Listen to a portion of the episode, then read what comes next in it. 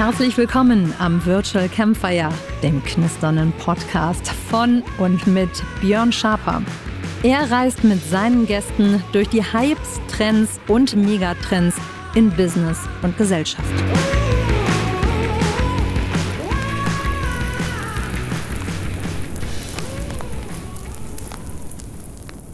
Herzlich willkommen zum Virtual Campfire Podcast. Heute mit dem Thema Metaverse.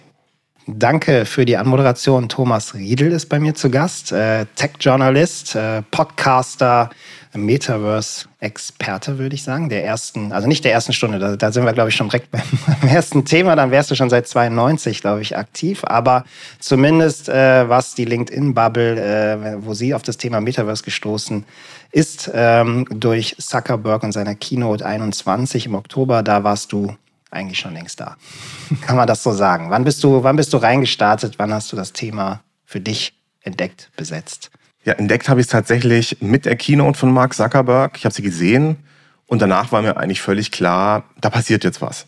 Also so wie der Mark das angekündigt hatte, äh, das Geld, das er da announced hatte, was er da reinstecken würde, das, was er da einfach gezeigt hat, das fand ich ziemlich überzeugend, beziehungsweise ich wusste, das wird auf jeden Fall anschlagen. Also die Industrie wird drauf anspringen und wir werden uns jetzt Jahre, mindestens zwei, drei Jahre mit diesem Thema beschäftigen.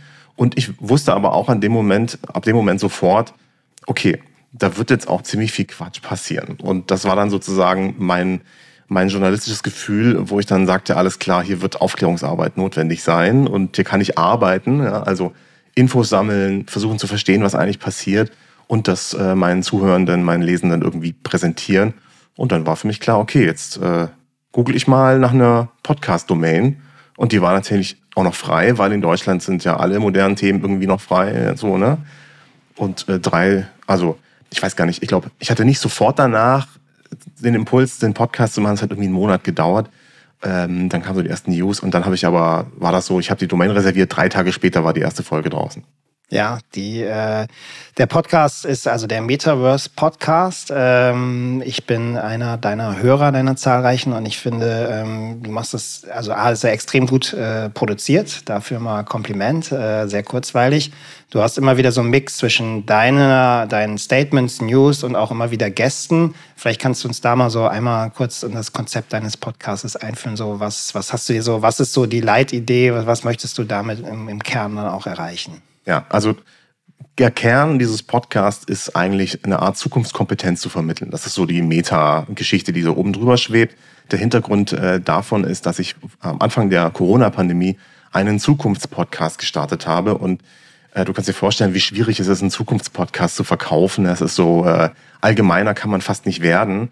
Aber der hat mir total geholfen zu kapieren, dass so die Zukunftsperspektive in dem, was wir tun, sehr wichtig ist. Und ähm, da bin ich auf den Begriff Zukunftskompetenz gestoßen und da war mir irgendwie klar, okay, das ist was, wo ich auch dauerhaft mit allen möglichen Themen, die so aktuell im Tech-Bereich passieren, auch punkten kann. Ja? Also klar, jeder kann irgendwie erzählen, äh, wie viel Pixel irgendein Display hat, ja, oder wie schnell irgendein Gerät reagiert oder so. Aber was, die, was viele nicht können, der meiner Kolleginnen, ist zu erklären, was das jetzt letztendlich eigentlich bedeutet und wer sozusagen da auch welchen Stake drin hat und warum die das auch zum Beispiel promoten. Und das Metaverse-Thema war da halt ideal dafür, um da nochmal exemplarisch das jetzt mal durchzuspielen. Ja? Also, wer sagt da was? Warum sagen die das? Wie sieht das Ökosystem aus? Ähm, wo stecken wir da eigentlich gerade drin? Was bedeutet das für den Einzelnen? Heißt das gesellschaftlich etwas? Müssen wir da was verändern? Und äh, deswegen habe ich da, ähm, versuche ich mit diesem Podcast äh, da so die Balance zu finden zwischen einerseits den aktuellen Kram, also dass so ein aktueller Bezug da ist, was immer gut ist, um die Leute immer wieder neu abholen zu können. Also es passiert was und dann kann man dazu was sagen. Andererseits aber auch zeitlose Themen mit reinzunehmen, um Dinge erklären zu können. Ja, also deswegen habe ich auch meistens Interviewgäste da, die so ein bisschen auch eher historisch sind. Ja, also die sind meistens nicht erst seit gestern irgendwie mit dem Thema unterwegs, sondern seit Jahren, teilweise Jahrzehnten. Und da ist immer ganz schön, abgesehen davon, dass sie immer ein aktuelles Projekt mitbringen, wofür sie dann natürlich auch Werbung machen können, und auch erzählen können, was die aktuellen Challenges natürlich sind, ähm, dass sie auch immer erzählen können, ja, ich habe damals meinen 386er gestartet und dann äh, dachte ich so, ich mache jetzt mal ein eigenes Game und dann habe ich mich weiterentwickelt und so weiter. Das ist auch immer ganz interessant, weil äh, Zukunft äh, heißt auch immer, dass man versteht, was in der Vergangenheit passiert ist. Das hängt stark miteinander zusammen. Und äh, das heißt, man lernt bei mir relativ viel auch über das Alltägliche und über die News, aber auch sozusagen, was das eigentlich bedeutet und wohin die Reise eigentlich gehen könnte. Ja, und auch sehr technisch äh, teilweise tief drin. Also wirklich, man kriegt ein Verständnis auch, wie gewisse Sachen einfach auch funktionieren. Technisch finde ich immer wieder sehr interessant. Vielleicht kannst du uns noch mal einmal kurz mitnehmen, so dein, dein Background, weil auch das ist so ein Stück weit auch, finde ich, ein Alleinstellungsmerkmal, zumindest in Deutschland, weil du einen journalistischen Background hast und damit dieses Metaverse-Thema ja auch immer so von so ein bisschen anderer, von einem anderen Blickwinkel kommen wir gleich nochmal zu, wie so, wie so in meiner Wahrnehmung deine Positionierung ist. Aber wie, vielleicht nimmst du uns da nochmal mit, so woher kommst du, was hast du vor, vor Metaverse äh, so gemacht, was ist so wirklich so, so dein Job-Background? Ja, gerne. Also mein, mein Background ist eigentlich, dass ich mal Philosophie und Rhetorik und Germanistik studiert habe und das erfolgreich abgebrochen habe, bevor ich dann zu einem äh, Taxifahrer wurde. Also ich wurde nie Taxifahrer, aber das war sozusagen mein erster Lernweg. Und ich habe eigentlich keine Ahnung gehabt, was ich mal machen wollte. Und äh, das mit dem Internet hatte ich relativ früh schon drauf. Also habe mit äh, Frontpage 98 schon die ersten Frames zurechtgezuckelt und ähm, Webseiten für andere Leute gemacht und fand das eigentlich immer sehr, sehr cool. Als die Podcast-Ära kam, war ich einer der ersten, die einen Podcast gemacht haben mit dem schlechtesten Mikro aller Zeiten. Ähm, vielleicht erinnern sich manche noch, da gab es so Ansteckmikros für die iPods. Stimmt. Katastrophale Mikrofone, die wirklich gar keine anderen Features haben, außer irgendwie Umgebungsgeräusche aufzunehmen.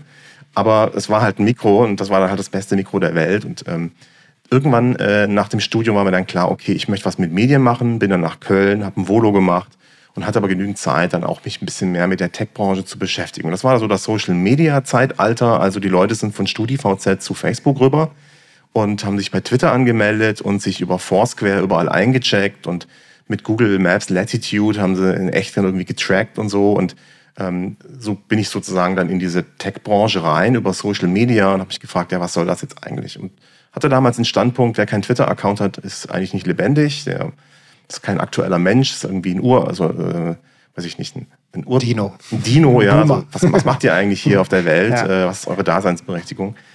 Ähm, das hat sich dann ein bisschen weiterentwickelt. Ich bin dann so Richtung Startups gegangen, habe für deutsche Startups Dinge gemacht ähm, und dann ähm, kam äh, Stefan Voskötter auf mich zu, äh, ist der Geschäftsführer von Deutsche Startups und meinte so, ich habe hier noch eine andere Idee. Wir haben uns jetzt jahrelang mit den Themen Startups, Startup News, Venture Capital und so ein Kram beschäftigt. Ist nett, ja, ist cool, brauchen wir auch immer noch. Aber die eigentlichen Stars dahinter, die haben wir noch nie beleuchtet. Und er ist selber Product Owner, das heißt, er wollte natürlich auch, dass seine Zunft irgendwie auch ein bisschen mehr auf die Bühne kommt. Und dann haben wir uns ein Format überlegt, das hieß Digitale Leute wo es darum ging, die Leute im Maschinenraum zu zeigen und zu porträtieren. Und wir haben das auf die aufwendigste Art und Weise gemacht, die man machen kann. Also ich bin nach Berlin gefahren, äh, bin dann ins IM Office und habe dann da den äh, Product Owner, eine Product Ownerin maximal interviewt, Fotosessions gemacht und zum Schluss war da ein 15.000 Zeichen langes Interview mit 20 Hochglanzfotos drin. Und das war praktisch so in der Branche dann auch so, was passiert hier eigentlich? Wieso stellt er uns auf die Bühne? Aber das hat wunderbar funktioniert. Ja. Also diese Berufe mehr darzustellen, die eigentlich total essentiell und wichtig sind. Und zwar sachlich, aber, ne, also auch immer, das war so ein bisschen Streit zwischen Stefan und mir. Er wollte natürlich immer, dass ich ein bisschen mehr Werbung für die mache. Aber ich bin halt ein Journalist und ich habe gesagt, ja, lass uns ruhig über die echten Sachen sprechen. Weil ganz ehrlich, die, die lösen die ja und die sind geil, die Leute. Da, da können wir zeigen, was die eigentlich drauf haben. Ja, also weil das geht ja eigentlich im Prinzip auch um Produktlös, um, um, äh, um äh, Lösungsstrategien zu entwickeln. Und das ist total spannend. Okay, wir haben also digitale Leute gemacht, kam gut an, haben wir dann ausgegründet als eigene Webseite. Dann haben wir uns überlegt, hatte, brauchen wir eigentlich auch ein Businessmodell, haben dann eine fette Konferenz draus gemacht. So in die letzten fünf Jahre habe ich mich dann eigentlich hauptsächlich zum Thema digitale Produktentwicklung ähm, gearbeitet. Und ähm, nach fünf Jahren, beziehungsweise auch mit Corona, war dann für mich so der Punkt, wo ich gesagt habe, okay, ich muss noch mal ein bisschen weiter. Es gibt noch mehr Themen, die mich interessieren. Ich hätte natürlich da auch noch voll deep dive reingehen können das ganze Thema, das geht auch nicht mehr weg. Ja? Also digitale Produktentwicklung, wenn ein Kollege zuhört, ähm, da, da, werden Leute gesucht. Also das ist wirklich auch krass, äh, wie wenig dazu geschrieben und gearbeitet wird, obwohl die Menge der Leute, die das lesen, immer größer werden. Ja, und dann äh, bin ich im August ähm, selbstständig gewesen und habe dann habe das auf LinkedIn gepostet und hatte 17 Anfragen für Podcast-Produktion. Das war so, okay, krass, und habe mich dann praktisch im Podcast-Bereich selbstständig gemacht. Ähm, und dann kam Mark Zuckerberg Nee, stimmt ja gar nicht. Doch, na, doch, doch, ja, natürlich. Doch, dann kam Mark Zuckerberg. Oktober, ja. Genau, dann kam Ja. Mark Zuckerberg und dann hat sich dieses Metaverse-Ding sozusagen verselbstständigt. Und ähm, ich kann mich jetzt vor Podcast-Anfragen und äh, Auftritten und Keynotes eigentlich nicht mehr retten. Also das hat auch Dimensionen angenommen, die ich so nicht erwartet habe. Und ich schöpfe das jetzt gerade so ein bisschen aus.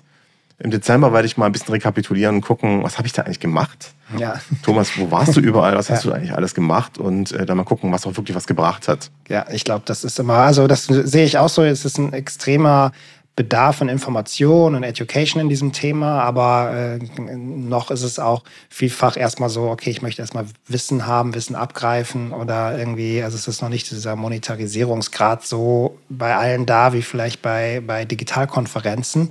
Ähm, aber wie gesagt, erstmal spannend, so diesen, diesen Werdegang. Und ich glaube, man hat es immer wieder so rausgehört, du hast ja auch eine Position, die du einnimmst. Und zwar ist die ja eigentlich, und ich glaube, das ist auch ein Grund äh, dafür, neben deiner Kompetenz, warum du natürlich auch sehr gefragt bist, weil du auch einen gewissen Gegenpol annimmst. Gar nicht jetzt des Gegenpol Willens, sondern aus dieser journalistischen Brille viele Sachen einfach mehr hinterfragst, als jetzt äh, direkt hinterher zu laufen und sagen, hey, das ist the next hot shit und ihr müsst da alle rein, sondern ähm, durchaus ja auch kritisch und auch teilweise, wenn du, wenn du postest, ähm, ja auch ja ein bisschen ja, wie gesagt, kritisch oder auch polarisierend dann an der Stelle, manchmal bewusst überspitzt, denke ich mal. Äh, vielleicht Auf kannst du Fall. da mal ähm, so, so deinen Blick auf diese ähm, Szene, aber auch auf deine Positionierung und wie so die Anfang ist, ist wahrscheinlich dann auch der Grund, warum Leute auch noch mal so vielleicht jemand da haben wollen, der so ja ein bisschen anders auf die Dinge guckt.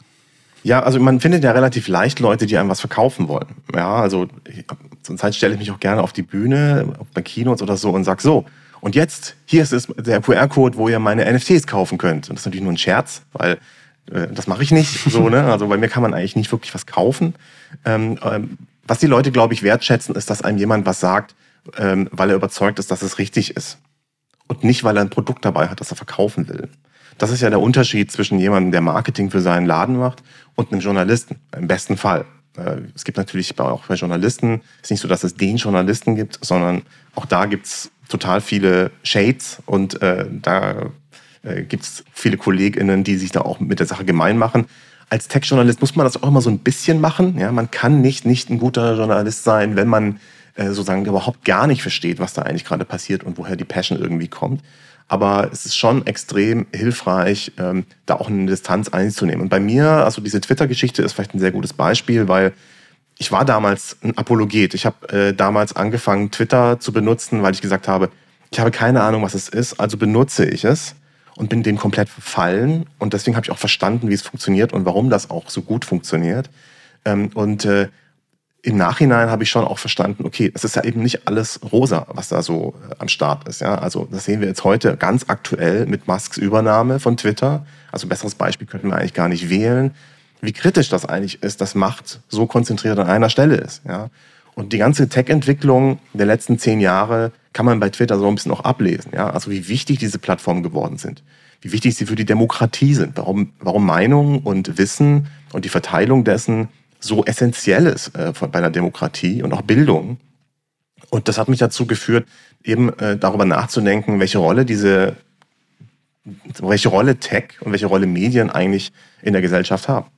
Und äh, das, ja, das macht mich dann eben halt dann, glaube ich, interessant für die Leute, weil ich das versuche auch darzustellen. Ja? Also ähm, das hat eben eine Funktion in der Demokratie. Und wir Menschen müssen uns jeden Tag für Dinge entscheiden. Und äh, diese Medien beeinflussen uns in diesen Entscheidungen. Und dann gibt's Politiker, die versuchen auch irgendwas das Gute zu machen und können das aber nicht, weil die Bürger scheiße informiert worden sind oder gar nicht informiert worden sind oder manipuliert worden sind. Und so ist das natürlich dann gar nicht so einfach in der Demokratie irgendwas zu bewegen, weil natürlich dann so die, der Infoflow nicht so richtig stimmt. Und das ist das, was mich da so motiviert an der ganzen Geschichte, da in der richtigen Stelle auch dann einfach die wahren, also die Infos zur Verfügung zu stellen, die wir haben und das dann aber auch so zu tun, dass die Leute sagen, alles klar, ähm, ich glaube ihm das, weil, naja, er wird dafür halt nicht bezahlt, dass er das sagt. Also nicht, Ja. ne, Also nicht unmittelbar mit dem Produkt, aber auch Genau. du hast natürlich deine Vermarktung von, von klar, deinem Podcast oder Konferenzen und so weiter, was ja auch völlig legitim ist. Aber ich glaube immer so, meine Theorie ist dabei ja auch, dass natürlich, wenn man das erstmal so liest, was du schreibst und sich noch nicht in der Tiefe mit dir auseinandergesetzt hat, dann ist es vielleicht so ein bisschen auch die Beruhigungspille, nenne ich es jetzt mal, weil natürlich dieser Metaverse, und das können wir gleich mal jetzt deine, dass du mir mal in die Einschätzung geben, was das ist, aber Metaverse, virtuelle Welten, also virtuelle Transformation, digitale Transformation ist für viele Unternehmen jetzt so ein Punkt, so auch nach Corona und jetzt den aktuellen Krisen, Energie, Inflation, Krieg, wo viele sagen, oh, jetzt nicht noch noch so ein Thema. Und mhm. da ist aber einer, der sagt auch, zumindest erstmal vordergründig, mhm. das ist eh alles Quatsch. Verstehe. Und den lade ich mhm. mal ein, ja. damit er mir hoffentlich sagt, ähm, ihr habt noch fünf Jahre Zeit. Das ist so. Ja. Aber wenn man dann, du warst ja auch bei uns auf der Future Fair in, und auch deinen Podcast verfolgt und in die Tiefe geht, dann bist du ja nicht, wie du es ja auch gerade gesagt hast, dass du sagst, das ist alles Quatsch und legt euch mal hin und das geht vorbei, sondern du sagst ja sehr wohl, wie man sich damit beschäftigen soll. Und wenn man dir folgt, dann merkt man ja erstmal die Komplexität dahinter ja auch mhm. in vielen Teilen. Und wie gesagt, das ist, glaube ich, vielleicht bei vielen so dass du diese Position bewusst auch spielst, aber eigentlich ist es ja nicht so. Vielleicht da nochmal so, wie deine Position so generell zu dem, zu dem Thema ist, ob ja. ich da so ganz falsch liege. Nee, da, da liegst du tatsächlich richtig und das ist so ein bisschen auch eine Opposition gegenüber all den Digitalisierungsapologeten. Ja, also wir müssen alles immer digitalisieren. Alles, was digitalisiert werden kann, muss def äh, definitiv digitalisiert werden. Und wenn du es nicht machst, bist du ein Trottel. So. Dagegen wehre ich mich total, weil das natürlich extrem pauschal ist. Und ja, das ist so ein bisschen, äh, Deutschland hat immer so den, das Image, da könnte man eigentlich noch mehr tun und deswegen kann man da nicht genug pushen. Ich würde ja sagen, dieses Kontra von uns Deutschen kommt daher, dass man das so mit einem Vorschlag haben und versucht, unsere Digitalisierung einzutrichtern. Aber ich glaube, wir sind viel sachlicher, wir Deutschen. Ja, wir wollen eigentlich nicht so bei einem Hype mitschwimmen, so ein Beingefühl, sondern wir wollen eigentlich eher, dass mir jemand sachlich erzählt, warum oder was jetzt die einzelnen Tools mir wirklich bringen. Ich glaube, wir sind wesentlich sachlicher einfach und die Amis sind vielleicht viel emotionaler und das sind auch da schon Unterschiede. Und wenn man das mal verstanden hat, dann äh, glaube ich, ist es auch sinnvoll, da anders vorzugehen. Das heißt, ich habe einerseits möchte ich natürlich, dass alle Leute sich digitalisieren, so, so sofern das nötig ist. Andererseits habe ich keinen Bock auf diese Digitalisierungsapologeten. Die gehen mir richtig auf den Sack teilweise. Ja, also da wird einfach alles genommen, was kommt. Und ja, das ist gut. Ja, ihr müsst das machen. KI, Big Data, you name it. Alles muss gemacht werden. Völlig klar, völlig unkritisch wird das hinter, äh, gepredigt. Und ich sage dann erstmal ganz klar, nein. Das ja. muss man eben nicht. Sondern zuerst muss man sein Gehirn einschalten und überprüfen, ist das notwendig? So. Und das ist absolut notwendig. Aber anders. Und ich sage halt dann, wie? Nämlich, als Unternehmer hast du eben die Pflicht, das zu tun, was deinem Laden gut tut. Du hast damals, als du 1960 deine Maschinenbaufirma gegründet hast, hast du dir den besten Schraubenschlüssel besorgt, den es gab, hast du dir den besten Mechaniker besorgt, den es gab in deinem Dorf und hast dafür gesorgt, dass die besten Bedingungen für deinen Laden herrschen, um das beste Produkt herzustellen. Und darauf bist du heute stolz, weil du hast sowas geschafft. Zu Recht. So. Und heute, wenn du deinen Laden heute anguckst, dann guckst du, wo kannst du sparen? Ja, dann guckst du nicht nach den besten Tools, dann guckst du nicht nach den besten Leuten oder welcher Markt interessant sein könnte, sondern du versuchst irgendwie Besitzstand wahrend, irgendwie deinen Laden zu beschützen und zu behüten und bloß nichts Neues ran oder so. Auch dieser Mechanismus ist verständlich, aber erinnere dich doch mal zurück, als du damals der geile Unternehmer warst, der versucht hat, das Maximale rauszuholen mit dem, was da war. Das ist auch heute deine Aufgabe. Und das schließt halt mal die digitalen Tools mit ein. Und so wie du damals nicht einen Sechser Schraubenschlüssel für einen Fünfer äh, äh, Schraube benutzt hast, so benutzt du halt auch nicht irgendwie Slack für alles sondern du guckst, brauche ich Slack, vielleicht brauche ich Teams, vielleicht brauche ich aber auch gar nichts von dem. Vielleicht klappt auch eine kleine WhatsApp-Gruppe, bisschen pragmatisch rangehen, so, ne? Und das ist das, was ich eigentlich äh, so ein bisschen mitteilen möchte, ja. Diesen Digitalisierungswahn, der hilft uns gar nicht so sehr weiter, sondern es geht darum, dass die Leute UnternehmerInnen sind und das geil machen. So wie sie es damals gemacht haben, so wie sie es auch heute noch machen können, auch viele tun, gucken, wie kann man da tatsächlich einfach auch was bewegen in seinem Laden, mit den Tools, die heute eben modern und angesagt sind. Das bedeutet manchmal aber auch, sich dagegen zu entscheiden. Man muss nicht überall KI einsetzen. Ja, das ist einfach Quatsch, auch wenn es cool ist. Man kann es auch mal ausprobieren. Aber das heißt nicht, dass ich das unbedingt brauche. Und ganz wichtig, äh, so, so eine kleine Elefantenhaut sich zulegen gegenüber so Beratern, die einem dann versuchen, das so aufzuzwingen. So, ne? Ein Scheißprozess ist halt auch danach scheiße, wenn ich ihn digitalisiert habe. Deswegen muss man halt gucken, dass man auch sich da ein bisschen reinarbeitet. Und ganz ehrlich, das macht auch Spaß. Ja, also ja. in den meisten Fällen ist das nicht so krass, dass man da denkt, oh Gott, wo muss ich jetzt da mich reinarbeiten? Nein, Äh, das sind meistens sehr coole Leute, die man sich da holen kann. Und äh, so bleibt man ja auch ein bisschen jung. Also das ist doch, ist doch cool.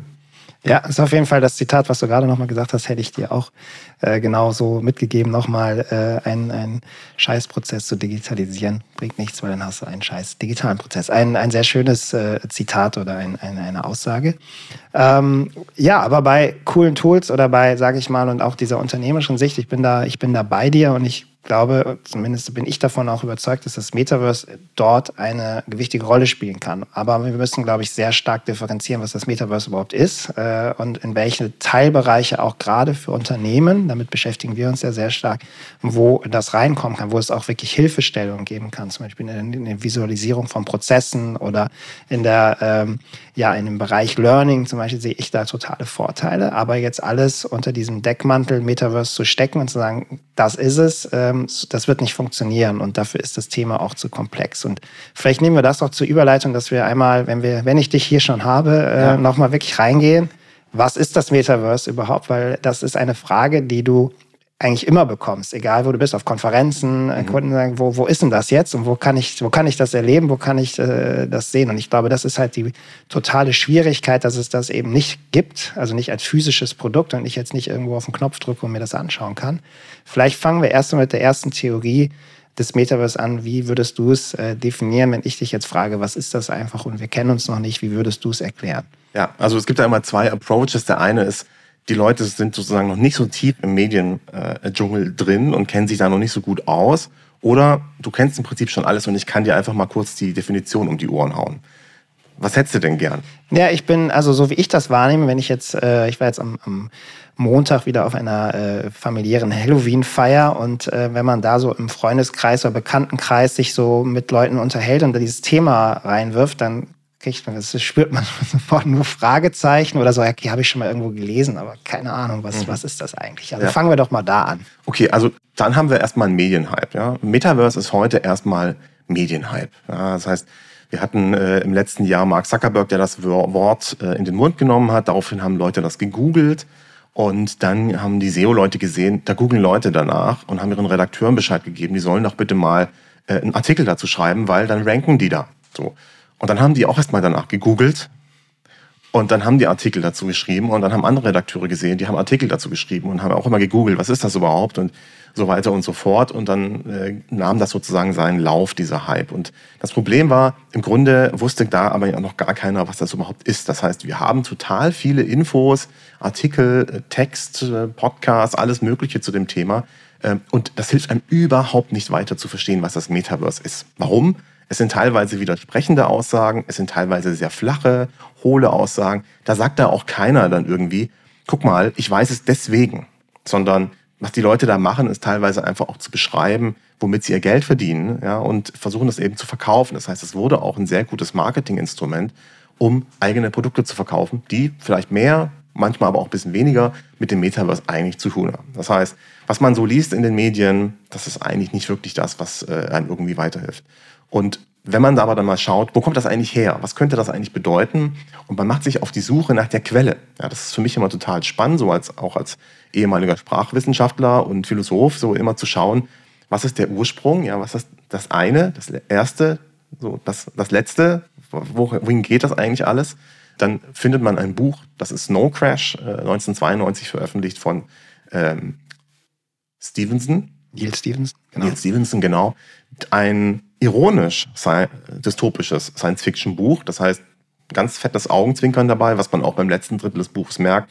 Es ist im Grunde eine Art Waterworld zum Schluss geworden und da ist halt voll Action aus Hubschraubern schießen und so ein Scheiß.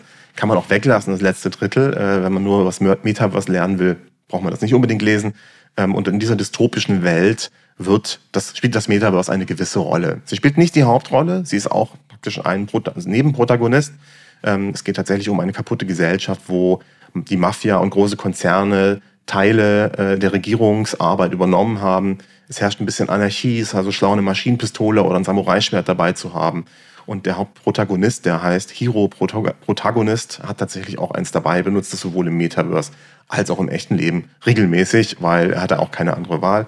Skated, ähm, dann gibt es einen Protagonist, der verteilt Pizza und äh, So, ne? Also da passieren so ein paar Dinge. Es geht um das Virus Snow Crash, dass man natürlich sich einfängt im Metaverse. Ähm, und äh, dieses Metaverse, äh, das da beschrieben wird, ist so revolutionär und zwar aufgrund dessen, weil zu der Zeit 1992 das Internet im Grunde einfach nur ein Fluss aus Code war. Also wenn man sich mal da alte Filme anschaut, dann schwimmen die Leute da und surfen da auf Codewellen und durch Code, ja, also so haben die sich dann diesen Cyberspace vorgestellt.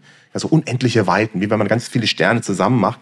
Man schwimmt dann sozusagen auf diesen Codewellen. Ja, das sieht man auch teilweise noch bei Matrix. Dieser Code Rain ist sozusagen eine Hommage an die Cyberspace-Visualisierung. Aber Snow Crash selber, der, äh, das Buch, hat zum ersten Mal dem Ganzen irgendwie, hat einen Sprung gemacht und hat gesagt, pass mal auf, das mit diesem Cyberspace nett, aber irgendwie, das muss jetzt weitergehen und hat im Prinzip dem Ganzen so eine physische äh, Erscheinung gegeben. Er hat die Welt nicht eins zu eins kopiert, das kam erst später sozusagen, sondern er hat so eine, eine etwas abgespecktere Version der Realität in diesem Metaverse gebaut. Und wie sieht das Metaverse da aus? Das ist im Prinzip die Erdkugel in einem 1 zu 1 Verhältnis in diesem Metaverse, also man setzt die Brille auf, man schlüpft in seinen Avatar, übrigens auch ein Wort, das da zum ersten Mal, Mal so verwendet wird, auch wenn es aus dem Indischen irgendwie in einer Religion irgendwas auch bedeutet hat, aber sozusagen als digitale Repräsentanz äh, meiner selbst zum ersten Mal so verwendet. Und man springt da rein in seinem Avatar, spawnt auf diese Metaverse-Kugel und ähm, da gibt's im Prinzip nur eine einzige Straße. Und die geht einmal komplett um den Erdball herum. Und an dieser Straße sind rechts und links, und zwar nur dort, Grundstücke, die man mieten kann, wenn man sehr reich ist. Nur die oberen eine Million Leute von der zukünftigen Menschheitsbevölkerung, die da 10 Milliarden zählt, kann sich das überhaupt leisten. Das heißt, nur die Ultrareichsten haben überhaupt die Möglichkeit, da was zu besitzen. Da auch schon der Hinweis, dass das mit dem Besitzen im Metaverse vielleicht nicht so die ganz geile Idee ist. Äh, geht so ein bisschen raus an die ganzen NFT-Leute und so. Ähm, und äh, was macht man da so? Man läuft halt rum und spricht mit Leuten. Also das ist das Hauptfeature. Ja. Äh, und man kann mit Samurai-Schwertern Leute halbieren, die dann äh, natürlich erstmal despawnen und äh, dann kommen kleine Roboter und tragen die halben Leichen weg und tun sie irgendwo in den Code-Untergrund verstecken, bis man dann irgendwann wieder neu äh, spawnen kann. Und möchte man sozusagen sich da drin in dieser Welt bewegen, muss man über die Straße gehen. Und jetzt kann man sich überlegen, okay, das ist natürlich irgendwie ein bisschen schmal so, ne? Also sehr kleine Darstellungen, wenn wir uns an Ready Player One zum Beispiel erinnern, das ist super bunt, total durcheinander, alles vernetzt, da geht alles und so, ne? Und bei Metaverse in Snow Crash, das ist sehr reduziert. Warum? Naja, zum einen braucht das halt sozusagen als Ausweichswelt von dieser dystopischen Welt. Zum anderen ist es natürlich schon, schon ein großer Sprung gewesen, ja, von diesem Codefluss, den wir da haben, hin zu so einer physischen Welt. Das heißt, dann musste auch erstmal gelernt werden. Das heißt, der Sprung durfte auch nicht zu groß sein, um glaubwürdig zu sein. Und das hat er sehr gut gemacht, aber wenn wir das heute uns anschauen, kann das natürlich eigentlich nur eine Metapher sein und nicht unbedingt eine Bauanleitung. So, okay, wofür steht die Metapher? Ja? Die Grundstücke, die wir da haben, diese Cafés und Büros, die da benutzt werden, das sind im Grunde die Experiences, die wir heute haben. Sage ich jetzt einfach mal. Ja? Das ist mein Versuch, das zu interpretieren. Und die Straße, die es da gibt, das ist das, wie diese Experiences miteinander verbunden sind. Das heißt, wenn ich im Metaverse von einer Experience zu einer anderen gehen möchte, muss ich diese Straße benutzen. Das heißt, die Definition aus heutiger Sicht wäre, wenn man das sozusagen das Metaverse in Snow Crash als Metapher sieht, das Metaverse ähm, ist ein Netzwerk aus Virtual Reality Experiences, die mit einer Straße verbunden sind. Und zwar so, dass man von einer zu einer anderen sprichwörtlich rübergehen kann. Notwendige Bedingungen, Virtual Reality, notwendige Bedingungen, Straße. So. Das ist jetzt die minimalste Definition sozusagen vom Metaverse, die aber, glaube ich, super nützlich ist, um das Grundprinzip zu verstehen. Das heißt dann auch nicht, dass das für immer so sein muss oder dass es eine Bauanleitung ist und nur so können wir das bauen. Nein. Aber um das Prinzip zu verstehen, glaube ich, ist das extrem hilfreich, um auch den Scharlatanen und den Leuten, die halt einfach nur Marketing mit irgendeinem Quatsch machen, denen halt ein bisschen was voraus zu sein und zu sagen, okay, du hast eigentlich gar keine Ahnung, aber okay, du nutzt das gerade aus, dass auch sonst keiner eine Ahnung hat, machst halt einfach Marketing für dein Produkt. Das ist fair enough, ja, alles cool, aber letztendlich jeder, der sich professionell mit dem Thema beschäftigen möchte, der sollte sich dann, der sollte da irgendwie draufkommen. Und jetzt, gut, jetzt hat er es halt von mir gehört, äh, das ist auch in Ordnung. Aber äh, das Buch lesen wäre schon mal ganz hilfreich. So. Ja, wobei ich direkt sage, das Buch ist finde ich, nicht so der Knaller geschrieben. Also es ja, ist, ist auf mhm. jeden Fall harte Kost. Also muss sich durchkämpfen. Äh, aber ich glaube, wenn man sich in diesem Themenfeld ja bewegt, dann äh, muss man sich auch mal quälen. das, äh, also, das. Genau, wer, wer im Tech-Bereich unterwegs ist, der kann das kurz so weglesen Ja, es jetzt geht nicht super deep. Ähm, wer später ein Buch lesen will, was deeper geht, dem kann man schon mal Ready Player One äh, ans Herz legen. Da gibt's halt unfassbar viele popkulturelle Anspielungen, die man eigentlich gar nicht, gar nicht alle kennen kann. Also das ist wirklich fantastisch, ein kleines Lexikon, ja. das Buch. Oder, das ist dann mein Hinweis, ähm, eines meiner Lieblingsbücher Otherland lesen von Ted Williams, was im Prinzip so ähm, tatsächlich zwischen Matrix und äh, und Snow Crash äh, geschrieben wurde. Also das erste Buch kam, glaube ich, 98 oder 96 raus, weiß ich gerade nicht mehr so ganz genau, wo ähm, dieses ähm, Netz, das Netzwerk immersiv ist. Also es gibt da so eine Art Metaverse, er nennt es nur das Netz. Und dann gibt es da so ein Subnetz von Billionären, die halt dann so das Otherland bauen, wo man gar nicht mehr unterscheiden kann, ob es die Realität ist oder nicht. Und so, das ist ganz interessant gemacht. Sehr viel mehr gesellschaftliche Kritik drin, sehr viel coolere Geschichte, so eine Art Herr der Cyber, Herr der Ringe oder so. Ähm, manchmal ein bisschen ja. langatmig, weil er das sehr genießt, einfach unendlich viele Welten erzählen zu können. Aber es sind auch 4000 Zeichen, äh, 4000 äh, äh Seiten, Seiten. Seiten. Okay, krass. Aber ist cool. Gibt übrigens auch ein sehr geiles Hörspiel. Eines ja. der äh, aufwendigsten Hörspiele aller Zeiten, tatsächlich. Das, äh, also, das kann ich auch zum Beispiel bei Ready Player One empfehlen. Also der Film ist, hilft, glaube ich, um das nochmal visuell stark zu verstehen, das Ganze. Aber das Hörbuch, also ich habe es gehört, ist äh, zehnmal cooler, weil es so oft ist, weil es halt wirklich, was du sagst, sehr tief geht und man da wirklich eintaucht und es auch super kurzweilig ist. Mhm. Aber ich glaube, es ist in dem Kontext erst das Hörbuch und äh, dann der Film. Aber mhm. ähm, wie gesagt, das ist generell bei dem Thema ist Hörbuch, äh, glaube ich, eine gute Option. Absolut. Ähm, Du hast ein Thema, also ich gehe da voll mit, äh, das Netzwerk der Experiences. Ähm, ich mm, differenziere so ein bisschen aus dieser VR-Sicht. Also da, da haben wir so, also nicht unterschiedliche Positionen, aber das, du hast es ja gerade selber gesagt, dass man, dass es jetzt nicht in Stein gemeißelt ist, sondern man das ein bisschen erweitern will.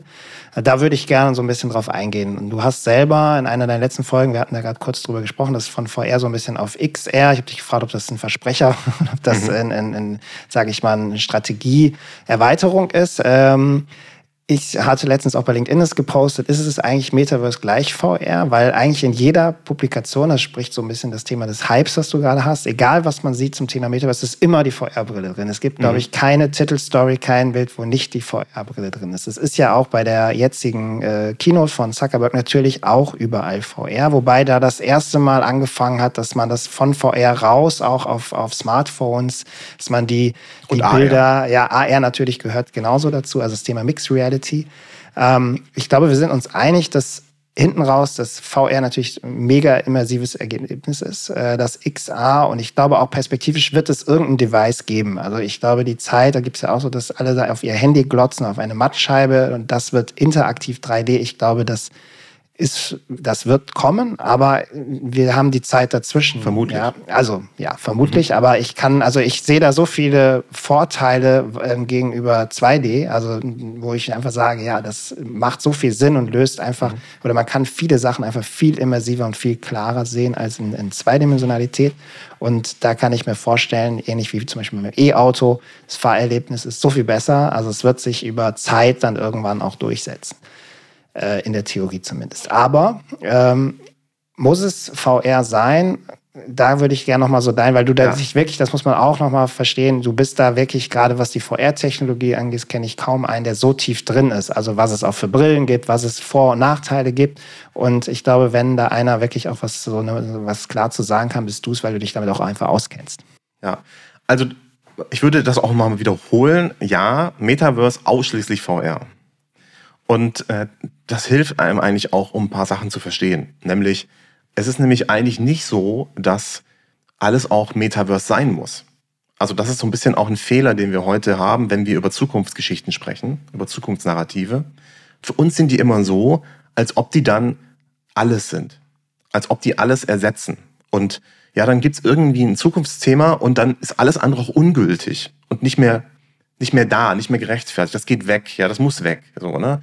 Und wenn wir so ein bisschen auf die Mediengeschichte äh, schauen, dann ist das genau eben nicht so. Also wir haben sogar noch Radios. Wir haben sogar Telefonzellen, habe ich jetzt nochmal ganz aktuell. Ich glaube 17.000 noch in Deutschland. Ja, cool. Krass. Da schlafen bestimmt auch gerne Leute drin. Also, ja. das, ähm, also es ist eigentlich nie so, das kann man tatsächlich so sagen, es ist eher die absolute Ausnahme, dass ein Medium ein anderes komplett ablöst, sondern es verändert sich etwas. Und der Weg dahin ist immer so ein, ähm, so eine Phase, bei der sowohl ähm, da, am, am Ende benutzen zwar viele dann das Neue, aber diese Phase dahin, die dauert eine ganze Weile. Und das ist auch okay so. Und das ist halt so eine Übergangsphase, bei dem passieren Dinge. Und wenn wir jetzt heute über das Metaverse sprechen, dann haben wir da so eine Welt, so ein bisschen wie vielleicht auch Mobile Web. Da ganz am Anfang, da hatten ein paar wenige Leute halt ein Smartphone oder überhaupt ein Telefon, so ne, ein Mobile Phone in der Tasche. Und ähm, dann wurden das immer mehr. Und diese Phase von okay, jetzt ähm, äh, sind wir eigentlich im, haben wir das Internet gerade mal so und jetzt wollen die schon, dass wir das Internet auf dem Handy benutzen. So, das bedeutet nicht, dass wir zum Schluss alle nur das Smartphone benutzen werden, um im Internet zu sein. Ja, das ist auch für uns heute in der Retrospektive völlig klar, dass das Quatsch ist. Und ähm, so sehe ich das im Prinzip auch mit dem Metaverse. Also ich glaube auch, dass es in Zukunft ein Metaverse geben wird. Ich glaube es, ich weiß es nicht. Ähm, aber das wird nur ein Teil sein dessen, was sonst noch da ist ich glaube, es ist immer etwas Zusätzliches. Und wenn man das so versteht, wird es auch einem sehr viel leichter fallen, auch Sachen zu akzeptieren, die da vielleicht uns helfen, auch dahin zu kommen. Ja, und da kommt eben zum Beispiel Sachen mit rein, die dann auch noch da sind, obwohl sie eigentlich kein Metaverse sind. Ja, also wenn ich mit einer AR-Brille über die Straße laufe, dann bin ich nicht im Metaverse, sondern dann lasse ich mir Informationen anzeigen, die mir aus dem Internet geschickt werden, auf einer immersiven Experience, auf einem Gerät. Und dann bin ich nicht im Metaverse, aber ich benutze AR und das ist auch okay. Ja, also das widerspricht sich nicht, sondern das ist schon in Ordnung so. Aber um zu verstehen, was es tut und was es für eine Bedeutung hat und wie es vernetzt ist und so weiter, glaube ich, ist es schon wichtig, das auch zu verstehen und dann auch grundsätzlich Nein zu sagen, wenn jemand sagt, ja gut, ich starte jetzt Fortnite, ich bin jetzt im Metaverse. Nein, bist du halt nicht. Du spielst ein sehr cooles Spiel, das es so vorher in der Form noch nicht gab, wo Community eine sehr viel größere Rolle spielt als bisher. Aber um ins Metaverse zu gehen, müsste das in VR sein und es müsste mit anderen Net äh, Experiences vernetzt sein. Und das ist es halt nicht. Aber das ist okay. So. Und ich glaube, das ist ein ganz wichtiger Punkt. Ja? Und da, unter dem Punkt versteht man zum Beispiel auch, was The Boss ähm, im, in der letzten Keynote vor wenigen Wochen erzählt hat, wo er nämlich gesagt hat, okay, unser Horizon Worlds wird jetzt auch einen Browserzugang bekommen und du kannst mit den Leuten über Smartphone dann chatten. So, ne?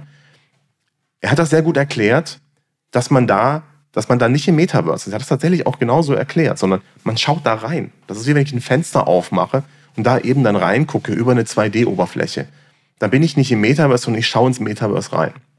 Und das ist cool. Das ist in Ordnung, um die Leute, Leute onzuboarden. Und das hat auch Bestand in Zukunft. Und ich glaube, das wird auch nicht weggehen, sondern ich glaube, wenn das Metaverse sozusagen eines braucht auch, dann ist es tatsächlich stärker die Vernetzung mit den anderen Medien. Ich mache mal ein schönes Beispiel.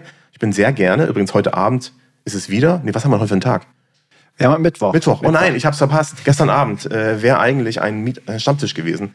Das XA, der XA-Stammtisch, initiiert äh, von der XA Hamburg-Geschichte. Äh, die machen das immer sehr, sehr cool. Und zwar treffen die sich in Ortspace VR, in VR. Da treffe ich spannende Leute, die ich gerne mal mit meinem Podcast äh, interviewen wollte. Dann sagen die mir ihren Namen, dann muss ich mir ihren Namen merken und später nach dem Meetup mich an ihren Namen erinnern, um dann auf LinkedIn zu gucken, gibt es die überhaupt, wo finde ich die und so weiter das ist total bescheuert. Was soll denn das? Ich will ein Fenster aufmachen und LinkedIn aufmachen und die sofort adden. Warum geht das nicht, bitte? Das ist doch bekloppt. Oder ich will halt ein Spiegelbild von meinem Handy haben. Also ich will eine App auf meinem Handy installieren, die zusammen mit meinem, Netz, mit meinem Headset arbeitet. Und wenn ich eine bestimmte Geste mache oder einen bestimmten Knopf drücke, dann poppt eine digitale Kopie meines Handys auf und ich kann da alles machen, was ich sonst auch auf meinem Handy machen würde. So. Und genau sowas brauchen wir im Prinzip auch, um so den Weg ins Metaverse zu beschreiten. Beziehungsweise erstmal ist es erstmal VR, aber ne, so. Das heißt, es muss eigentlich noch sehr viel accessible, sehr viel mehr accessible sein, um diesen Weg gehen zu können. Und so ist es übrigens auch mit vielen anderen Medien immer gewesen. Also im Grunde haben andere Medien immer den Weg bereitet für neue Medien. Ja. Audio, das Audio so gut funktioniert hat, hat den Weg bereitet fürs Fernsehen. Ja. Audio ist die Hauptkomponente von Fernsehen. Dann kam dann halt noch ein Bild dazu, aber Audio war schon gelöst. Ja? Wir wussten, wie man mikrofoniert. Wir wussten, wie der Ton funktioniert. Da waren wir schon Experten seit 50, 60, fast 100 Jahren, glaube ich sogar. So. Und ähm, so ist es auch mit dem Internet gewesen. Ja? Wir hatten eben Telefon und daraufhin haben wir dann das äh, Internet gebaut, weil wir wussten, wie dieses Medium funktioniert. Und so geht das immer weiter. Ja? Das Internet ist jetzt unsere Basis, um sozusagen ins Metaverse zu kommen. Und so brauchen wir sozusagen andere Medien als Steigbügelhalter für das Metaverse. Und das zu verstehen, ist auch übrigens für Startups sehr cool, weil sie dann noch kapiert haben, alles klar, angenommen, ich denke jetzt für das Metaverse, was würde sozusagen, was wäre das Treppchen für das Metaverse, das ich entwickeln kann? Und das ja, ist total das spannend. Ich extrem, also finde ich auch spannend und das finde ich auch, wie du es, deswegen sage ich immer, du hast die, die, die erste äh, Position und dann hast du, wenn du, wenn man sich mit dir auseinandersetzt, ich finde genau das sagt sehr viel, weil um in das Metaverse zu kommen, ich glaube, da sind wir uns relativ einig, ist es, es wird eine virtuelle Welt sein, in welcher Form auch immer, also gehen wir zumindest von aus. Ähm, und ich glaube, das Internet ist ein, ist ein Teil, ist aber halt sehr zweidimensional, also sprich, ich kann da nicht so wirklich was machen. Und wir haben zum Beispiel die Gaming-Industrie, die sehr stark schon in diesen virtuellen Welten, diesen virtuellen Storytelling, also das auch wirklich perfektioniert. Was aber ja noch sehr stark einfach in diesen ja, Gaming-Szene halt auch drin ist. Also es ist ja noch nicht so, dass jetzt jeder Mensch oder jetzt gerade, geschweige denn im Business-Kontext, man ähm, irgendwo Sachen, also wenn ich jetzt so eine Maschine äh, mir anschauen kann, Maschinenflüsse, Digital Twins, das kennt man so noch nicht, ist nicht massentauglich. Mhm. Und ich, ich, für mich ist das so diese Brückentechnologie, dieses Verständnis dazu haben, zu sagen, anstelle vielleicht eines PDFs oder eines ja, klassischen Produktpräsentation im Showroom oder äh, auf einer Messe, wo ich alles hinkarre, das versuchen zumindest zu ergänzen mit virtuellen Erlebnissen, mit virtuellen Experiences, die dann in der nächsten Ausbaustufe, weil am Ende das einzige Problem an den VR-Brillen ist halt die Hardware. Und also sprich nicht die Hardware technisch, sondern das Anschaffen, das Anziehen, das ist halt für den Menschen im Moment noch irgendwie eine sehr große Hürde. Aber für mich ist das so die, die nächste Stufe, weil nur das Internet, also sprich jetzt eine, eine, eine Website lesen, ist, da ist der Sprung in meiner Wahrnehmung, und das, das merke ich auch in den Gesprächen mit, mit ähm, Unternehmen, der ist zu groß zum Metaverse. Da fehlt irgendwas. Mhm. Und in meiner, also wie ich mich damit auseinandersetze, komm, bin ich immer wieder dazu gekommen, dass das Metaverse runterdeklinieren in virtuelle Welten, virtuelle Experience und wir sehr nah am Gaming mhm. sind. Ohne jetzt zu sagen, dass jetzt jede virtuelle Experience immer einen Gamification-Ansatz haben muss.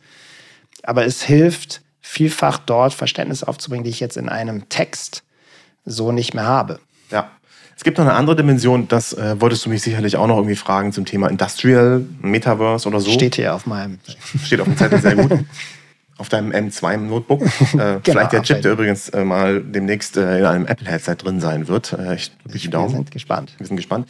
Ähm, diese, ich möchte nochmal diese Datenkomponente mit reinnehmen, weil ich glaube, das mit den Visualisierungen ist eine Sache. Aber ähm, das ist im Prinzip nur das Ende der, der Fahnenstange. Das ist ganz am Ende für den Consumer interessant. Ja. Aber dazwischen passiert natürlich noch einiges mehr. Ja, also ich mache mal ein Beispiel. Angenommen, du bist äh, ein äh, Hersteller einer, ähm, eines äh, Brotbestrichs, einer, einer Brotaufstrichs und äh, möchtest den gerne an den Mann bringen. Na gut, dann guckst du halt heute im Supermarkt, äh, sprichst du mit dem Rewe-Leiter und sagst so, pass mal auf, das ist voll toll, das stehen gerade alle drauf, weil regional und weil äh, vegan und ähm, außerdem laktosefrei oder laktosefrei was? und außerdem ist die Nährwerttabelle so attraktiv, dass das sofort jeder kaufen will. So, alles klar. Also der ist davon überzeugt, packt das ins Regal, direkt neben die anderen Markenprodukte und hofft, dass das total gekauft wird. Und in einer Zukunft, die jetzt zum Beispiel komplett digitalisiert wäre und wo so, sagen wir mal, die immersiven Medien schon da sind, völlig egal, ob das auch das Metaverse schon gibt, aber wo wir tatsächlich auch zum Beispiel Datenbrillen haben, mit denen wir rumlaufen können, AR-Brillen, da läuft dann der Kunde also in den Supermarkt, schaltet seine Datenbrille ein und hat Parameter eingegeben, wie zum Beispiel, ich hätte gerne vegan, es soll aus der Region kommen, es soll, äh, es soll gesund sein, Vitamine, B12 oder sowas enthalten. Alles klar. Er geht also zum Brotaufstrichregal, guckt da drauf und sieht plötzlich überall Labels aufpoppen. Und dann hat halt eben die eine Marke, hat das, äh, die ist, wird dann total attraktiv, ist grün, hat Herzchen dran, Sternchen, ein Blümchen. Und dann weiß ich so, oh, sieht ja geil aus, schnapp ich mir tu es in, äh, tu es in die äh, Einkaufswagen und kauf es sofort. Und das war das einzige Produkt, das er in der Tat gesehen hat, weil eben diese ganzen Labels drauf waren und weil er äh, sozusagen verstanden hat, alles klar, das ist das Produkt, das attraktiv ist. Aber vielleicht war das Produkt, das daneben war, eigentlich viel attraktiver, aber es hat er nicht gesehen. Und das ist vielleicht auch das neue Produkt, das wir eigentlich da reingelegt haben, was eigentlich noch viel cooler ist als alle anderen. Was war das Problem? Naja, der Hersteller dieses Produkts hat halt einfach die Informationen dafür nicht im System bereitgestellt und war deswegen für den Kunden komplett unsichtbar. Das ist für mich so ein richtig geiles Beispiel, wo man so versteht, dass Metaverse oder halt immersive Medien nicht unbedingt immer bedeutet, dass ich total die fancy Locations am Start habe, sondern dass ich bestimmte Mechanismen verstanden habe, die der Kunde eben dann eben nutzt, äh, bestimmte ja, Strukturen und Infrastrukturen verstehe, um dann eben an der richtigen Stelle die richtigen Daten einzuspeisen. Das heißt, du machst zwar nur einen fucking Brotaufstrich, ja, aber trotzdem musst du verstanden haben, dass du im Prinzip deine eine CLS-Schnittstelle machst, die du dann Rewe schickst oder Google oder wer auch immer diesen Service zur Verfügung stellt, damit dein Produkt auftaucht. Also sozusagen Search Engine Optimization, Immersive Media Optimization, wie auch immer das dann in Zukunft heißen wird. Und äh, deswegen kann man auch heute schon was für das Metaverse tun oder für die immersive neue Welt tun, indem man sich mit den Daten beschäftigt. Finde ich ein super gutes Beispiel, das auch so zeigt, der Schritt muss nicht immer gleich total krass ins Metaverse sein, sondern wir haben ja bis dahin auch noch Zeit, ja, und da wird noch viel passieren.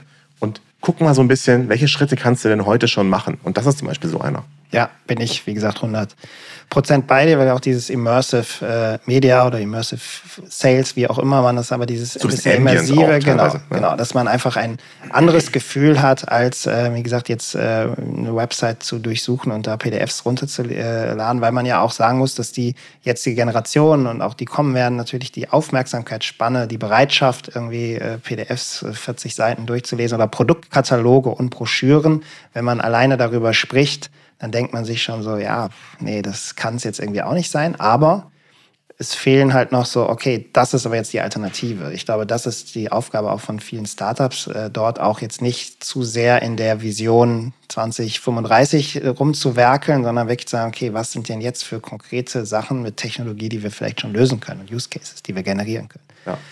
Wie würdest du es generell einschätzen? Jetzt, du bist jetzt seit einem Jahr intensiv in dem Thema drin. Jetzt hatte äh, Facebook oder Meta äh, quasi die Keynote eins nach dem Announcement. Ähm, wie würdest du es, wenn es mal so relativ platt sagen kannst, sind, ist, ist es übererfüllt, die Erwartungen? Äh, ist es untererfüllt?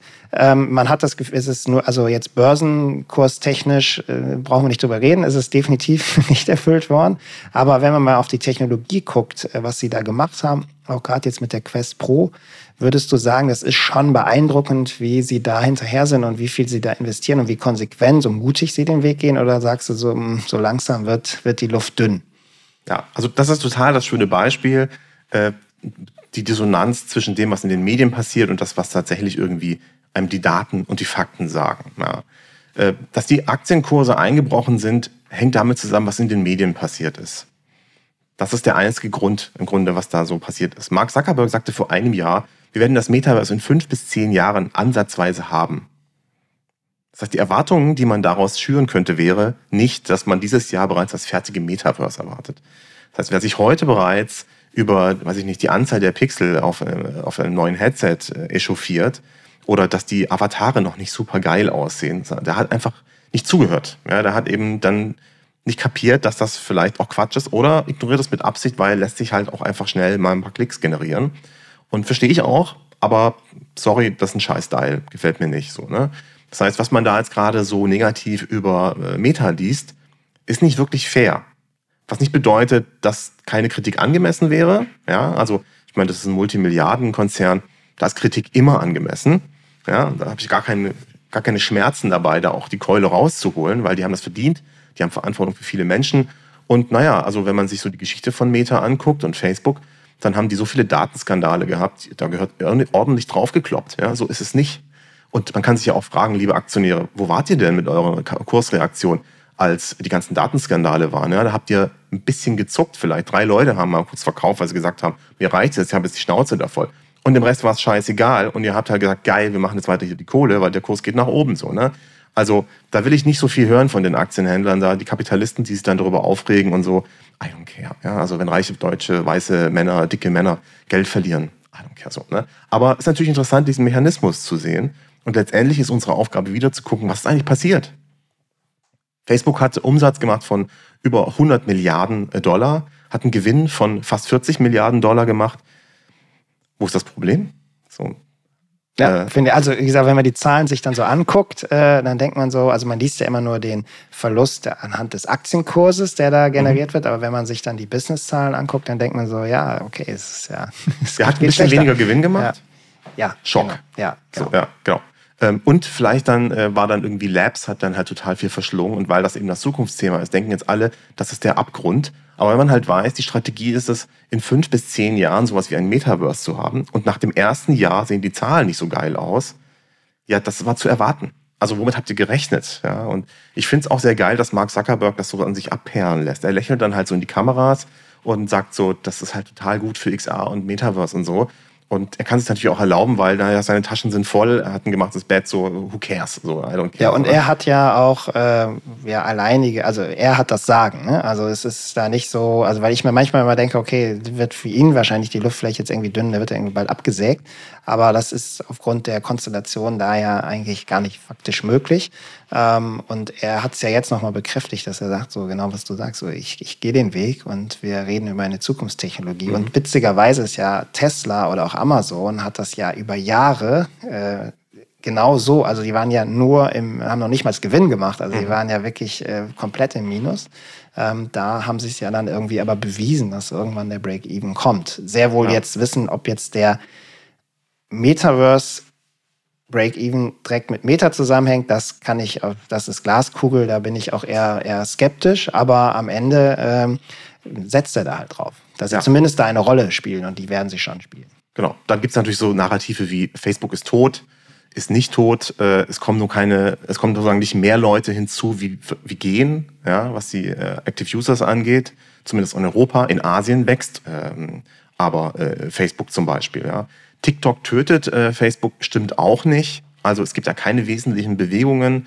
Das sind wenige Prozent, die TikTok tatsächlich irgendwie abnimmt, aber das ist auch irrelevant. Also da passiert nichts Hockeystick-mäßiges. Da fällt nicht das eine total krass, während das andere total steigt. So die Zahlen zeigen, die tun sich fast gar nichts gegenseitig. Das heißt, der kann da eigentlich ziemlich entspannt sein. Und ähm, das, was wir da eigentlich lesen, ist Medienquatsch. Ja, also das, was ich am Anfang auch meinte mit dem Medienhype, der da entsteht wegen Meta, naja, die Maschine wird, läuft jetzt halt einfach weiter durch. So, ne? Da gibt es ein schönes Opfer, da haben sich alle drauf eingestimmt, jetzt kann man darauf rumhacken. Ja, und die Leute klicken es an und lesen es und wiederholen diese Narrative auch. Das funktioniert wunderbar. Aber die Zahlen sagen eben was anderes, muss man halt sagen. Zum Beispiel auch, dass die MetaQuest 2 im letzten Jahr fast 15 Millionen Mal verkauft sein soll. Also wird vermutet, es gibt keine offiziellen Zahlen, muss man so mal mit einem Grain of Salt nehmen, ne? aber spricht schon vieles dafür, dass sehr viele Leute, hauptsächlich in den USA, das gekauft haben. Und äh, sie haben jetzt innerhalb eines Jahres, ich meine, an dem Gerät arbeiten sie nicht erst seit einem Jahr, schon auch schon ein bisschen länger, aber haben sie sozusagen ein neues Gerät rausgebracht, das natürlich für irgendwas da sein soll und irgendwas bewegen soll. Sie haben nicht gesagt, das Metaverse ist jetzt da, alle müssen sich das Gerät kaufen, das ist die Zukunft. Haben sie nie gesagt. Ja, sondern was sie gemacht haben auf der Connect dieses Jahr, ist, dass sie relativ sachlich über XR-Erlebnisse erzählt haben. Also was mir aufgefallen ist, das Wort Metaverse fiel ab und zu mal, wenn es so um das Philosophische ging oder um die Zukunft. Aber wenn es darum ging, was man heute machen kann, waren sie sehr konkret und haben dann Use Cases im XR-Bereich für Unternehmen gezeigt. Eigentlich total langweilig irgendwie, abgesehen davon, dass es sag mal, filmtechnisch oder animationstechnisch fantastisch gemacht ja, war. Ja. Also nicht ganz auf Apple-Niveau, aber ich sag mal so, da merkt man dann auf hohem Niveau. es ist trotzdem unfassbar gut gemacht gewesen. Ja. Und ich fand übrigens sehr geil, dass Mark Zuckerberg fast nie alleine gelassen wurde. Ja. Das fand ich auch super ja. cool, dass sie gemerkt haben, so, lass den nicht alleine mit seinem langen Hals in einem leeren Raum stehen. Das passt einfach nicht. Sieht aus wie so eine Giraffe und wirkt dann auch irgendwie skurril. Ja. Hab da Leute, die mit ihm interagieren, dann wirkt er menschlich und dann merkt man auch so, ist, ist eigentlich gar kein Android. Und ähm, das hat gut funktioniert. So. Und er hat für mich, also was, was ich da rausgenommen habe, ein Narrativ gegründet äh, oder begründet. Er hat gesagt, 200 Millionen Rechner im Jahr werden weltweit gekauft, mhm. äh, weitestgehend äh, Business-Rechner.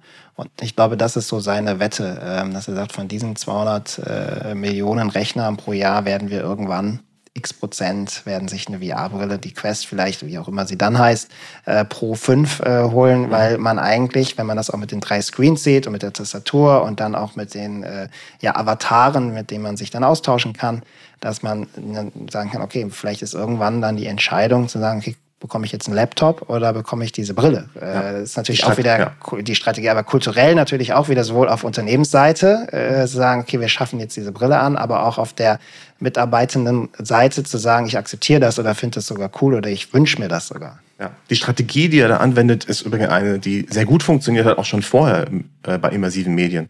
Wir erinnern uns zum Beispiel an die Google Lens oder Google Glass hieß sie damals ähm, die haben das versucht für den Customer rauszubringen, haben gemerkt, das funktioniert überhaupt nicht. Ja, da wird man zum Glashole. Haben es dann für Businesskunden äh, gemacht und hat, war dann auch, glaube ich, so ein bisschen erfolgreich. Das gleiche mit der HoloLens. Die haben bei ihrer Demo der HoloLens haben sie eine Minecraft-Geschichte äh, gezeigt. Naja, das hat eigentlich äh, kein Customer jemals würde das irgendwie benutzen und das auch so machen, weil äh, 3300 Euro für so ein Headset bezahlen, damit man Minecraft auf dem Tisch spielen kann. No way. Aber sie haben gemerkt, ah, Businesskunden finden das voll geil und haben das, ist eine Businessgeschichte. Und das machen sie im Grunde gerade auch, Meta. Ja? Also die haben einerseits das Gaming, die Gaming-Konsole für die Nase, nämlich die Quest 2, aber fahren im Prinzip den zweigleisigen Weg, nämlich für die ganzen Businesskunden was zu tun.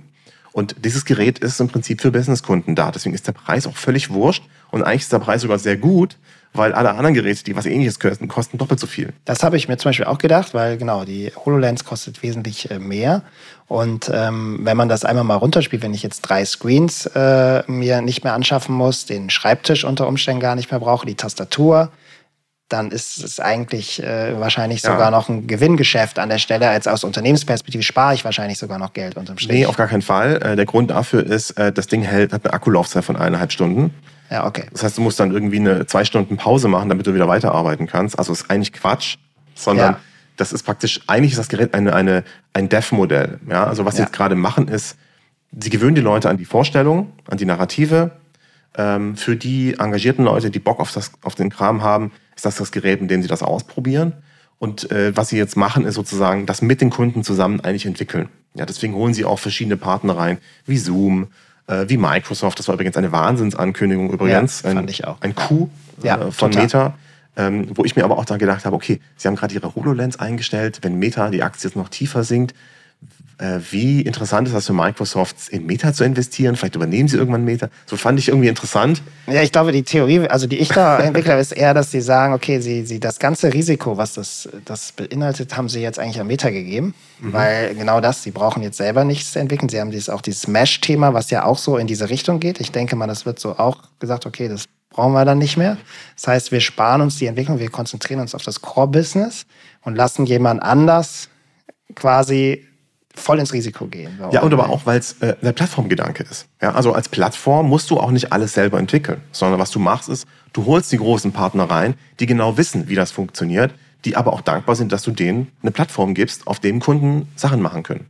Und Microsoft glaubt daran. Sie haben ja selber die HoloLens, die sie auch immer noch verkaufen, auch immer noch einen Businesskunden rausgeben und sehen aber auch, ja klar, das kann aber auch in Zukunft funktionieren und machen sie ja auch selber Kram mit. Und äh, deswegen sehe ich das komplett logisch, dass sie natürlich auch versuchen, so wie es äh, auch äh, Office äh, für den Mac gibt, natürlich auch Office für jede andere Plattform geben kann. Ja. Und wenn das die neue Plattform sein soll, dann testet man das halt. Schön ist, sie haben natürlich einfach auch schon die APKs, ja, und müssen da jetzt nicht mehr so unfassbar viel machen. Also es muss sich komplett neu für die Plattform gebaut ja. werden. Also für Microsoft ist, glaube ich, ein super Deal, aber auch mhm. für Meta, glaube ich, äh, ist es auch, ich fand es auch ist ein Coup gewesen, weil es natürlich diese, das nutzt halt jeder im Business-Kontext und wenn das dann über VR irgendwann möglich ist oder AR, wie auch immer, mhm. äh, dann ist es, äh, ja, dann habe ich XR. halt diese, ja, genau, XR, dann habe ich halt diese, ja, dann, dann habe ich diesen Zugang zum Massenmarkt und das ist, glaube ich, die Idee, die dahinter steht. Genau. Also auch die Strategie, erstmal vieles über den Businessweg herauszufinden, um dann später den Shift zu den Kunden machen zu können. Ja? Also du entwickelst geile Sachen im Premium-Bereich, um das dann runtertröpfeln zu lassen auf, die, äh, auf den Massenmarkt. Und ich glaube, das ist äh, einfach sehr schlau, das so zu tun. Und deswegen freue ich mich schon auf die Quest 3, weil dann wird da eben auch eine Pancake-Optik drin sein und vielleicht noch schon auch das eine oder andere, was man im Business-Bereich machen kann. Auch heute schon ist die Quest 2 im Prinzip die günstigere Alternative zu Pro, weil so richtig gut ist dieses Augen- und Gesichtstracking auch noch nicht umgesetzt. Da reicht dann auch noch die Quest 2, um da äh, in Workrooms mit anderen Leuten einen Workshop zu machen. So reicht. Ja. Passt schon. So, wir haben die Zeit schon ganz schön äh, strapaziert, äh, was ein gutes Zeichen ist. Äh, ein Thema würde ich gerne noch äh, mitnehmen, ähm, bevor wir zum Ende kommen. Äh, du hast genau, wir haben jetzt viel über die Quest äh, gesprochen. Sie ist aber in Deutschland nicht verfügbar. Ähm, kann man das gleichsetzen mit, äh, es gibt Regularien, es gibt äh, Datenschutzthemen, ähm, aber eigentlich sind die gelöst, aber dann vielleicht auch irgendwie doch nicht. Ähm, wie, da ist deine Meinung dazu? Ist es so ein Showstopper wieder aus der deutschen Perspektive, dass wir sagen, naja, äh, uns sind gewisse Sachen so wichtig, dass wir halt da einfach nicht äh, ja, Schritt halten können und das wird uns hinten raus irgendwie auch wieder Probleme äh, bereiten. Das liest man zumindest immer wieder, dieses, äh, dieses Narrativ.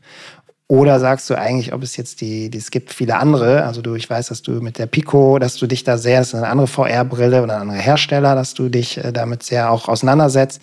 Ist es eigentlich egal am Ende des Tages? Es hat jetzt technologisch und für die Entwicklung gerade des Standorts Deutschlands eigentlich keine, keine Rolle, ob wir jetzt eine, eine Quest haben oder nicht. Also da würde mich nochmal wirklich deine Einschätzung äh, interessieren. Wie siehst du das kritisch oder ist es im Ende ja. egal. Also für den Standort Deutschland ist es nicht völlig unerheblich. Ich sag mal, für den einzelnen Unternehmer ist das Risiko, jetzt keine Quest 2 zu haben, nicht so unfassbar groß, weil eben mit Pico und mit HTC Player da sind, die das durchaus ersetzen können. Ja, also für ein Business ist es dann auch egal, ob die Brille 50 Euro mehr kostet oder wie bei HTC auch mal ruhig das Doppelte oder Dreifache, hast halt noch ein qualitativ bisschen hochwertigeres Gerät.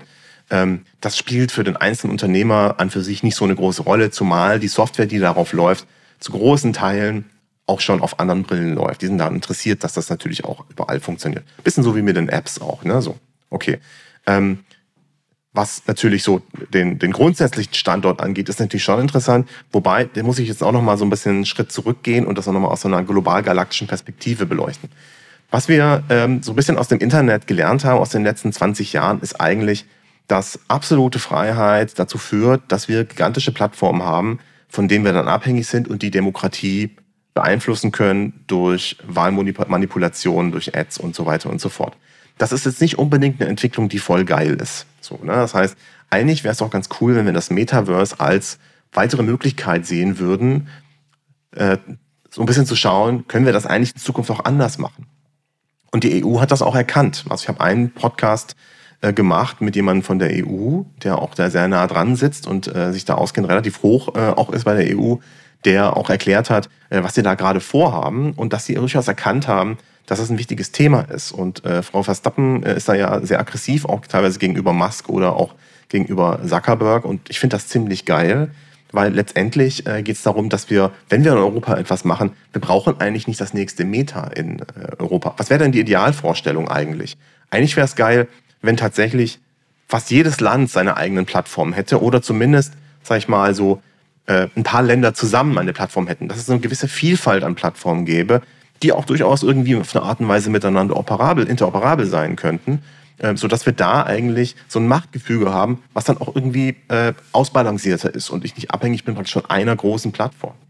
Und äh, das kann man, ist natürlich jetzt schwierig herzustellen, weil wir haben das jetzt praktisch 20 Jahre lang gepflegt. Und ich sag mal so, auch die deutsche Startup-Szene und die Digitalbranche hier in Deutschland, die ist natürlich so auch so ein bisschen auf diesen Zug, ja, wir müssen das genauso machen wie in den USA. Äh, nein, müssen wir nicht. Es schreibt uns keiner vor. Die USA hätten das gerne so, weil dann bleibt es nicht für immer so, dass wir ihre Sklaven sind, weil sie uns einfach immer voraus sind. Wir zuckern immer hinterher. Ja? Und äh, das ist nicht der Weg to go, äh, glaube ich, so in Zukunft für Deutschland, sondern unsere Frage ist tatsächlich, was wollen wir denn eigentlich haben in Zukunft und wie können wir das gestalten? Und da finde ich eben den Weg, dass uns bestimmte Dinge wichtig sind, die sich dann auch längerfristig auszahlen, auch durchaus spannend. Also eine stabile Demokratie, weil ich einen guten Datenschutz habe, weil mich interessiert, wie die Medien ausbalanciert sind, das ist absolut sinnvoll. Und ja, das war jetzt vielleicht auch cool, die letzten 20 Jahre da so ein bisschen Wild Wild West im Netz zu haben und so. Aber wo das hingeführt hat, sehen wir auch. Ja, wir haben unfassbar reiche Firmen, die wirklich unfassbar viel Geld verdienen, wie kaum jemand anders. Wir haben nicht das Problem, dass kein Geld im Internet äh, gemacht werden kann, aber eben halt auch Demokratien, äh, wo es darum geht, ja, äh, schafft es die rechte Bubble, uns mit den Narrativen zu überschwemmen und ist dann äh, eventuell wird die Demokratie langsam unterhöhlt. Das ist ein akutes, ernsthaftes Medienproblem, das wir haben. Sieht man ja auch in vielen Ländern, Italien jetzt wieder ganz aktuell, aber das ist ja jetzt nicht, dass man sagt, ja, das ist eine hypothetische Gefahr, sondern das ist eine sehr reelle Gefahr. Das ist eine sehr reelle Gefahr. Wir führen einen Informationskrieg gegen Russland, ja, die uns versuchen, ganz klar zu manipulieren über die Wege. Das ist nichts irgendwie, was ich mir jetzt ausdenke oder wo ich, wo ich so denke, ja, du findest halt Datenschutz gut und deswegen sagst du das. Nein, das sind aktuelle Gefahren, die wirklich von anderen Nationen ausgehen oder halt auch von Konzernen. Ja, also Andresen Horowitz hat seinen kompletten Stack umgestellt auf Kryptokram und weil er halt einfach ein, äh, ein Kapitalist ist, ein Hyperkapitalist, ein Anarchist teilweise sogar, der Trump unterstützt und dem das natürlich super gefällt, dass wir mit Systemen wie Blockchain äh, die Regulierung umgehen können, um Staaten zu umgehen zu können, um sie schwächen zu können, um letztendlich bei sowas wie Snow Crash zu landen. Und äh, so, solche Spiele haben wir gerade und da müssen wir gucken, wie können wir dagegen vorgehen. Und das geht leider nur mit Regulierung. Und das ist auch der beste Weg. Zumal das ja demokratisch ist. Also es ist ja nicht so, dass wir irgendeiner einzelnen Person irgendwie die Macht in die Hand geben und sagen, regulier das mal für uns, sondern das sind ja wir selber. Das heißt, was total wichtig ist, ist auch, dass wir als Demokraten da sozusagen auch in die Wahlurne gehen und auch informieren, was da gerade passiert und eben Entscheidungen treffen. Das ist auch mein Job als Journalist, so um den Bogen zu spannen, ja. Was ich ja mache, ist euch zu informieren darüber, dass ihr äh, informierte Entscheidungen treffen könnt, wer eventuell für die Zukunft der Welt, Deutschlands, Europas interessant sein könnte. Und ähm, Genau, so, jetzt habe ich den Bogen ziemlich weit gespannt und jetzt weiß ich gar nicht mehr, wie ich Wir waren zum, äh, beim Standortnachteil in Deutschland, Standort, weil, ja genau. Genau, weil halt vor allen Dingen jetzt Meta äh, hier seine Hardware nicht verkauft. Ähm, und wie gesagt, Eine das gute Sache, äh, wenn ich das kurz ja. noch sagen darf. Eine sehr gute Sache, weil einfach mal völlig klar gemacht wurde, du, so geht's halt nicht. Also du kannst mit deiner Marktmacht halt einfach nicht einfach tun, was du willst, sondern wir sagen dir jetzt hier ganz klar, wenn du meinst, uns äh, aufzwingen zu können, dass man nur mit einem Facebook-Account dieses Gerät benutzen kann, dann werden wir dich verklagen. Und äh, was hat Meta gemacht? Die haben gesagt, oh fuck, die meinen das ernst, äh, hat deswegen das Produkt vom Markt genommen, bevor sie verklagt wurden und ist jetzt praktisch in der Diskussion mit dem Kartellamt, um zu sagen, pass mal auf, das haben wir vor, wie findet ihr das? Und äh, unter uns, ich habe schon äh, so ein bisschen Gerüchte gehört, äh, dass eventuell Ende des Jahres tatsächlich nochmal für den Markt, wenn alles klappt mit dem Kartellamt, die Geräte verfügbar sein werden.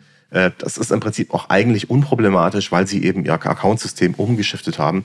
Hier Ja. noch eine kleine Anekdote, die passt bestimmt noch rein. Äh, Warum hat Facebook das gemacht mit dem Facebook-Account? Sie haben ihre Zahlen angeschaut und haben gesehen, Leute, die Freunde haben auf, auf der Oculus-Plattform, kaufen mehr, sind länger da und haben, sind insgesamt überhaupt aktiver. Das heißt, deswegen haben sie praktisch die Leute dazu gezwungen, einen Facebook-Account zu nehmen, weil dann haben sie automatisch auch ihre Freunde drin. Das war der Hintergrund.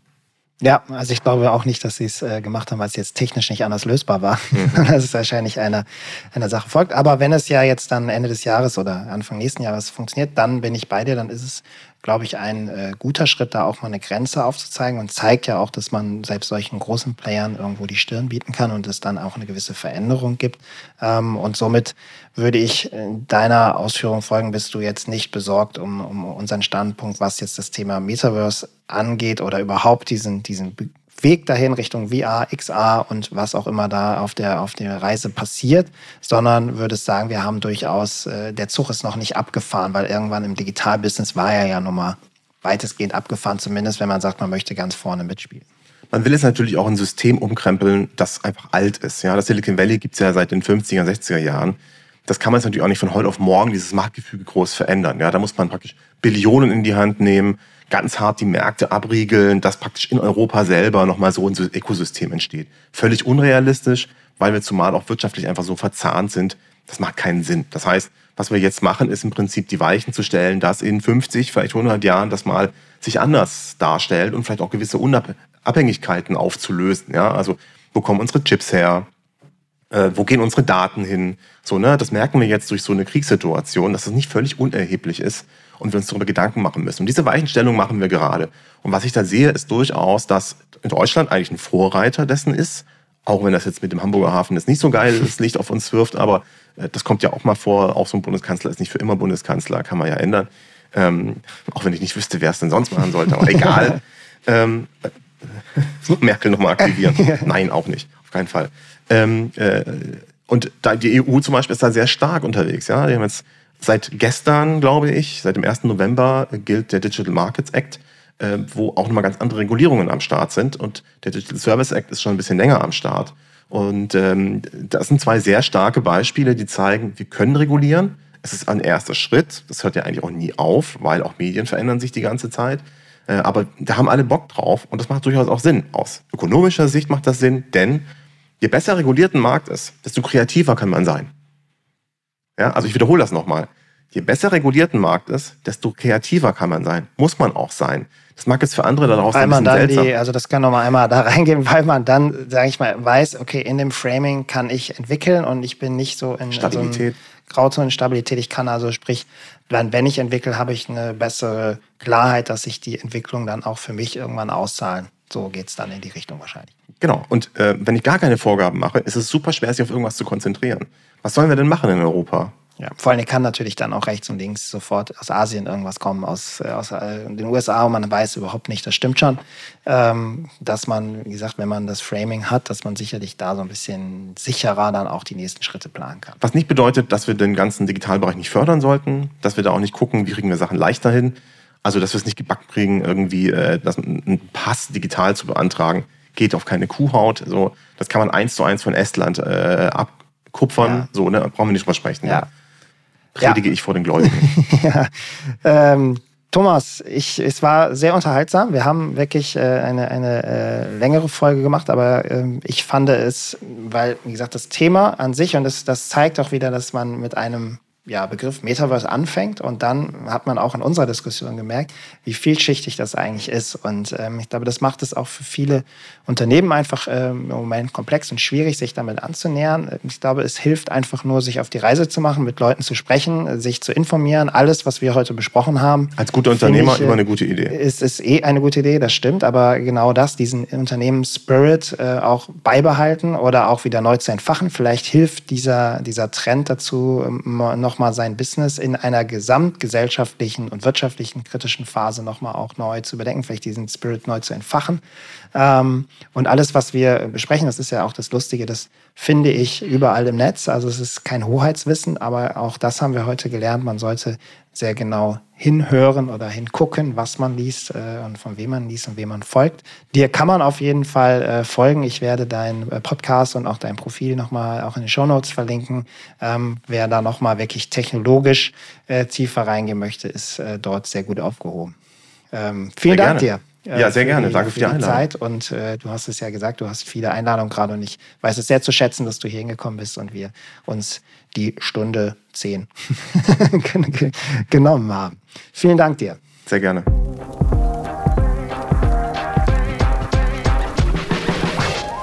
Das Virtual Campfire flackert nicht nur als Podcast, sondern auch in der virtuellen Welt von Nero.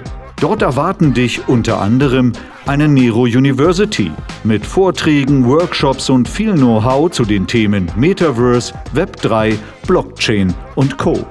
Lerne aus den Insights unserer Experten und Mentoren in unserer Community Area und sei unser Gast in der Event Hall auf den regelmäßigen Konferenzen der Future Fair mit immer neuen Trends zur Zukunft von Marketing, Sales und HR.